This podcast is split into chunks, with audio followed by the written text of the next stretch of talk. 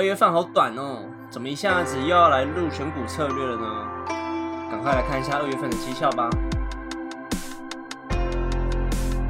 大家好，欢迎收听史塔克实验室，我是嘉豪。现在时间是三月十二号，礼拜五下午的五点多。上个月呢，元大团五十的绩效是负的呢，好像蛮惨。我们两个机器人在二月份的绩效一度都拉高到四十 percent 以上，但是蛮强的。但是最后三月初的几个下杀，最后几个下杀就只剩下一到三 percent 左右。二零二一年目前看起来好像并没有很好做哦。强势的半导体族群一直被外资倒光，去年很潮的 ARK 把台积 ADR 都快卖光光了。二月份绩效 ARK 也是负的，惨啊！虽然他们的明星操盘手 Wood 出来表示说不用太担心，一切都会回稳的。虽然的确没有错啊，科技股的整个。走向跟趋势，其实它在未来的五年到十年还是蛮有前景的。台积电呢，在台股依然是个话题，不过跟前几个月比起来，情势已经跌破月线了。大家讨论的是空它还是趁它低点承接？嗯，我们来找个时间好好讨论这个议题吧。希望不要拖太久，又错过这个议题的新鲜期。好，来样子，我们来先来 review 一下上个月的预测。金融股的部分呢，机器人一号。上个月看了蛮多金融股的，像日盛金、富邦金、元大、兆丰、台新金，尤其富邦金涨得真的蛮多的。那我们可以看到说，科技产业的资金转移到船产跟金融业部分嘛。那像不只是美股，像台股也是部分的资金转移到金融股上面去。投信法人认为，呃，金融股的评价偏低，看每次都偏，每次评价都偏低啊，哪次不低的？那即将也进入了配息的旺季，所以认他们认为说，可能在未来的几个月内，金融股都是可以会促进一波买气在里面的。那大家就赶快把持续率翻出来看啊，看哪一只金融股是可以在未来三到五个月、半年内可以好好的去投资它，然后领股息，并且有一个不错的报酬率在里面的。那我们再把这个资料附上来。下一个是二三七六的技嘉，技嘉在二零二一年的一月合并营收是一百零三点八六亿元，年增六十六点零六 percent。二月份的合并营收是六十九点六九亿元，年增四十九点二九亿。技嘉呢是受惠于数位货币、数位货币的概念股，它的显示卡供应非常的吃紧。法人就表示，虽然技嘉在二零二零年的体质并不是很好，但是由于伺服机啊，还有刚刚讲的显示卡部分，让它的体质明显有了改善。那二零二零年技嘉整体营收是八百四十五点九亿，年增三三十六点九 percent，那毛利率也是回到了十六点九 percent。在基本面上是有一个不错的表现。那在技嘉，他们也声称说，他们会在二零二一年的毛利率会整个再走高到十八到十九 percent，然后把整个营收再往上拉高。下一个是我们上次讲的大成食品股的大成，大成在一月份的合并营收是八十四点八一亿元，年增三十七点三三 percent。那大成就是我们上次有讲到，它因为在海内外的投资营收并回来了嘛。收盘价一度冲上去了五字头，因为之前也是盘在四字头也盘整了蛮久的。那短线明显走强，三大均线趋势都是往上，三大均线的趋势都是往上，技术线型都是呈现多头的排列，也是有蛮多分析师是看好它会在突破之前的五十二点五元大关。那去年第三季的获利已经超过前年，创下新高。而且他们新建，他们使用二十四亿新建的嘉义食品加工厂即将已经即将量产了。如果满载之后的产能是现在的三倍。之前我也讲过，他们在彰化嘉义的一些洗蛋厂也会量产，又开始慢慢进行。而且而且，他们不只是专注于现在食品加工上。他们之后也会赶上潮流，然后进军植物肉啊、宠物食品等等新领域。我们之前就讲过，大成的多角化经营其实是比普丰来的好的。普丰现在目前看起来就是维持他们的高档就已经焦头烂额了，但是大成他们的成长现在才刚开始，所以这一支也是上个月表现不错的股票。下一个是一五零四的东元。东元呢，他们不只是在布局电动车产业，还有绿色产业啊。那他们的绿色产业也是触及到了他们的家电上面去。他们在之前推出了高效能节能的一个马达，那他们马达在业占的他们的业务比重是超过六十 percent。那绿色家电产业现在已经占了他们东元家电的六十 percent，所以他们这一块的策略很明显，东元就是要把整个营运的策略放在环保概念这个部分。但在今年呢，他们持续的在往绿能啊、环保议题这个方面走嘛，他们积极的在布局再生能源相关产业啊，还有我们刚刚讲，我们我们之前讲过的电动车动力等等啊。不只是这些，他们还去参加了太阳能发电啊，还有离岸风电的工程等等。那整个塑造形象看起来方向是蛮明显的。那这个东西我们就是要看八月多、七八月多嘛，会不会有新一波的动能，然后让他们带动他们成长，这我们就不知道了。那他们上个月也是一个表现不错的部分。好，那上个月其实能讲的不多，因为大家表现都还不错。在这边我们就先来断掉一下，我们就来休息一下啦，进入中场休息。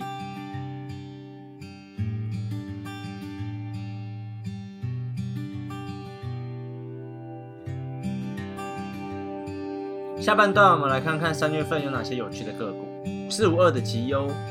它在一月份的合并营收是五点三六亿元，年增五十二点六三 percent。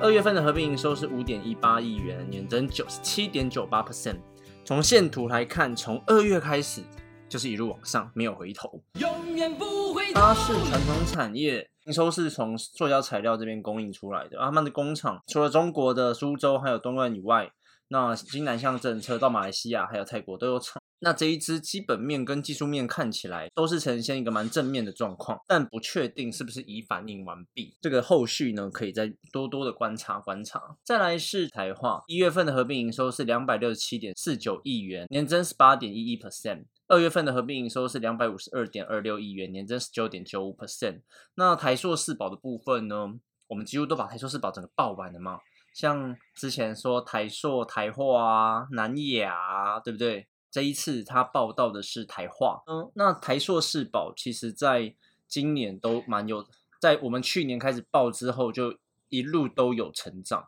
那台硕在一月份的合并营收其实是有锐减的状况，是因为船舱的货柜紧缺，然后导致部分订单延后出货。那加上农历年节的关系，买气比较淡啊，所以。亚洲这边其实营收是比上个月还要衰退的，但是以长期来看，其实这一段像塑胶产业跟塑胶产业的部分，其实是后续还是看涨的状况。因为我们之前讲过，呃，国际油价不断持续回温嘛，那那些塑胶产业啊，像是 PVC、PE、AE 这种东西，它们的价格也是不不断的上扬，那涨幅大概在三到十五 percent 之内。那刚好美国这边也产生了一些状况，像上个月。美国的暴风雪，那他们那边就会有产生一些能源呐，还有一些塑胶原物料的短缺，所以导致需要跟我们台硕世宝这边取得呃塑胶产业的原物料。所以这几个月的部分，其实台硕世宝都是外资的平等，都都是一个不错的等地。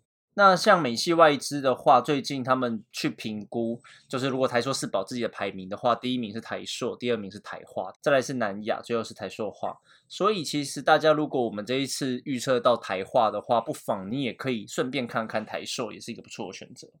那如果更久之前就在关注我们选股的话，如果你台塑啊、南亚还放着的话，那就继续放着吧。台塑看起来还是蛮有前景的哦。那下一个是一五三六的和大，那么表了一波，和大从上个月我们预测完上涨一点点之后，就开始一路往下探。那这一次又那又看到这一只了，它在二月份的合并营收是四点二二一亿元，年增是负的六点六一 percent。那和大自己跳出来解释是说，因为二月份的工作时间较短，有他们自己有碰到一些状况因素，所以二月份的合并营收是呈现一个比较不好的状态。而大呢声称在三月份的绩业绩可以创下历史新高，因为他们把前面的单可能积到这三月份，然后才去做一个获利了结的动作。本土法人预期今年来自电动车大厂嘛，就特斯拉的业绩成长幅度可能超过三十五 percent。它占了和大整个业绩比重超过四十 per 四十 percent 的状况下，如果后续特斯拉的单子陆续放出来的话，和大可以更稳定的去增加他们的营收。下一个是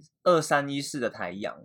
台阳在一月份的合并营收是四点零二亿元，年增七点四二 percent。二月份的合并营收是二点七五亿元，年增三十三点零五 percent。台阳呢，受惠于美国卫星广播服务商，那他们主要在研发五 G 场域的验证。那后续呢，将吸手全国网络进行部署。低轨道卫星传输 （LEO） 成为全球各大科技厂瞄准的重心。太阳也在近期呢取得比尔盖茨投资的一个大单。那还有像 SpaceX 啊，还有 OneWeb 也在里面。那台阳成为台网通厂、台阳通厂中少数呢可以通知三大卫星厂订单的厂商，所以这一支其实是可以期待的哦。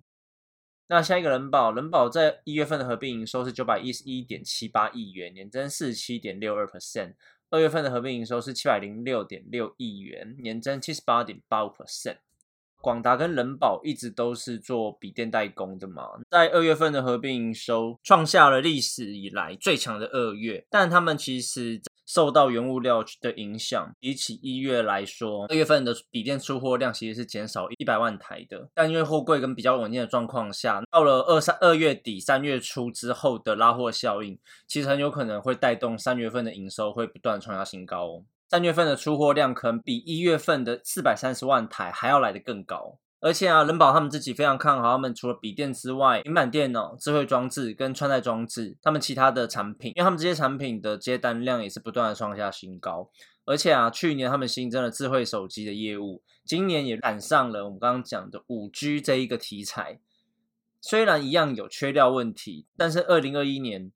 人保他们自己非笔电的业务正在不断的成长当中，所以这个其实人保低调的王者，大家自己观察观察。下一支二五零一国建，那国建呢其实是做建筑业的了，他们其实上个月月报非常的好，一月份的合并营收是十三点四亿元，年增三百八十五点五七 percent，二月份的合并营收是七点四四亿元，年增九十五点九八 percent。常常在看我们这个预测的话，就会知道说有一些。建筑公司啊，会在一两个月内突然他们的营收暴增。那这边就要跟大家解释一下，说这个财报呢，每个公司他们自己的营收周期不太一样嘛。像这种建筑业的营收啊，通常是等房子完工后交屋才会拿到钱嘛，所以他们就会有这个月的营收比上个月暴增一两百 percent。但是一两百 percent 可能不代表什么意义，因为他们建筑业可能就是就是一百趴暴击，两百趴暴击，对，因为可能上个月或同年同期没并没有完工交屋的案件，他们某一个月份的营收成长就会非常的高，所以大家要自己注意一下，不要看到这数字这么高就来嗨了。这些营建公司只是盖房子来卖，他们的营收就非常的不稳定，除非像一些远雄或者是很大的厂商，他们就是不断的盖房子啊，或者是有其他。租商混合建商外啊，会有一些商办大楼的出租啊，投资旅馆业啊，甚至什么健康月子中心、健康顾问中心等等，那些才会是一个稳定的营收来源。如果他们只是纯粹的盖房子的话，他们的营收是不稳定。下一个三零九零的日电贸，一月份的合并营收是十点九亿元，年增五十点六九 percent；二月份的合并营收是七点二三亿元，年增二十一点五五 percent。他们一月份的合并营收其实。重返两位数，这不是二零二一年，其实慢慢的陆续在成长当中。那日电贸主要是在做被动元件的，那在旅电、MLCC 还有一些电容的代理业务非常的旺盛之下，一月份的营收呈现爆发式的成长。那日电贸也表示说，他们上半年的订单其实已经排得满满的了，MLCC 的供给也是相当的紧绷，加上他们电容啊已经涨上一波了。因此，日电贸之一表示说，他们一月份营收出来的这个数字是非常满意的，并且他们对于第一季跟第二季的表现也是非常的期待。下一个四九七二的汤石照明，汤石照明在二月份的合并营收是四千六百三十八万元，年增九百四十一点五 percent。他们的数字非常高啦，年增九百多 percent。去年因为新冠疫情的疫情影响，去年的获利就真的蛮差的。今年中国那边的厂啊，就是在春节之后陆续的恢复生产，也随着他们自己中国疫苗知道，那中国那边的经济活动会逐渐恢复正常。当时照明他们自己认为第一季的营运还可以。还算不错，但是在第二季或下半年的状况就比较不清楚了，包含 LED 的市场状况啊，还有货柜运缺货的状况，也是需要好好的去观察的。像很什么东西都涨，石油也涨，半导体也涨，塑化业也涨。其实很多东西，我认为可能之后会进入通膨的状况下，蛮多原物料还有后面中下游的产品都是会不断的涨价的。连 LED 产业这边也是在喊涨价。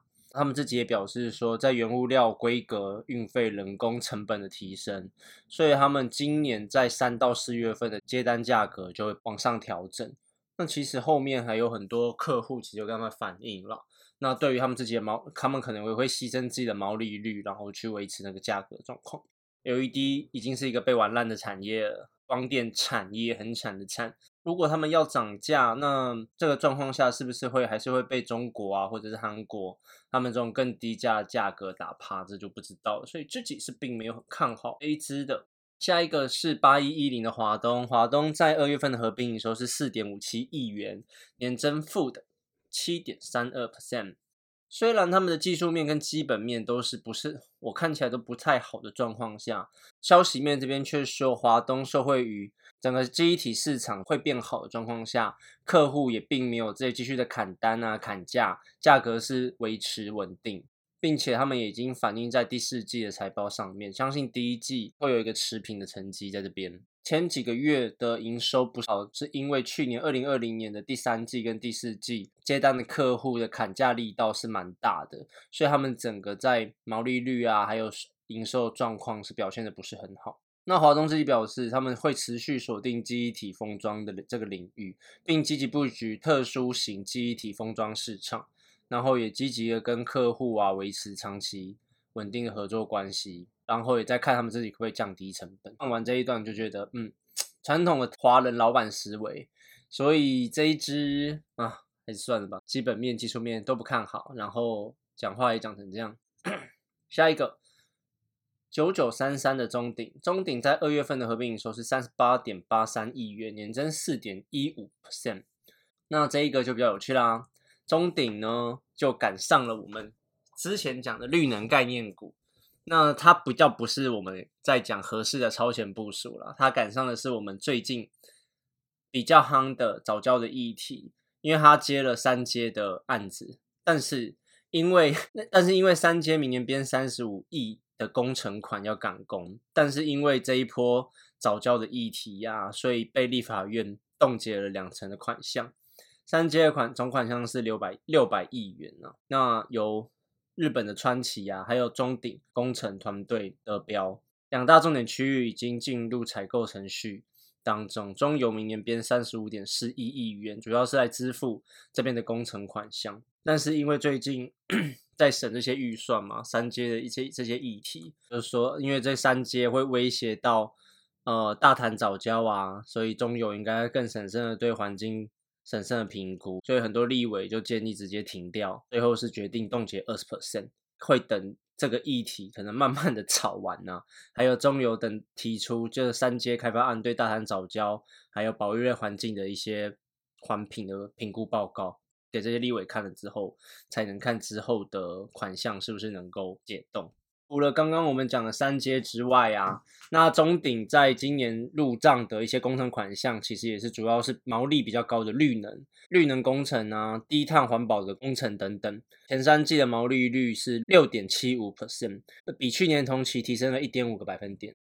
中鼎呢，因为在近几年积极推动绿能啊，还有再生环保工程，像他们就自己指出说，新签的这些包商工程啊，电力和天然气工程就占了七十三 percent。所以是真的蛮大的，他们也是主要在这个绿能产业链当中，像是像是他们就讲说南科的再生水注 B O O 案啊，还有立威观音风场水下基础板接制造啊，还有台中电器蓝煤循环的一个统包工程，还有中油他们第三座液化天然气的接收站等等。去年因为疫情的关系，他们其实在国外包的那些工程案都没有进展。并且是放掉的状况，但是因为今年疫情可能会慢慢慢慢的恢复，也可能会采取 bubble 的测试状况，然后让一些工人过去施工，所以像中东、东南亚、印度地区的工程案可能会增加。那主要也是在做这些像天然气啊、炼油石化的环境工程等等。所以中鼎在国内有绿能产业链，在国外的营运也可能会恢复。呃，对于二零二一年的营收，其实是蛮乐观的状况。那听完到这边，希望对大家在选股这边有一点帮助。那么今天就到这边结束啦，很谢谢大家这一次收听，希望大家能够多多订阅、分享，并且到我们的 FB 按赞留言哦。那我们下次见。拜拜。